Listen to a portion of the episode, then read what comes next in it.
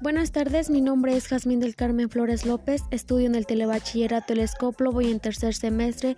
Les voy a hablar sobre los postulados de la célula y, y las funciones que una célula puede realizar en el cuerpo humano.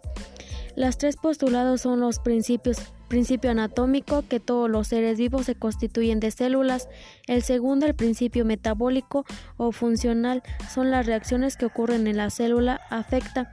Y la tercera es principio genético, y todas las células provienen de otras y estas a su vez los seres humanos tienen trillones de células que se organizan para componer estructuras complejas como los tejidos, por ejemplo, músculos y la piel o los organismos y pueden hacer copias de sí mismas.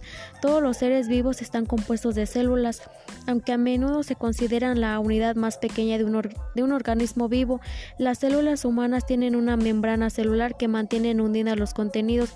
Cada célula es un sistema abierto, único e irrepetible que intercambia materia y energía con su medio, ya que en una célula caben todas las funciones vitales de manera que basta una célula para tener un ser Eso sería todo, los invito a seguirme en mi podcast.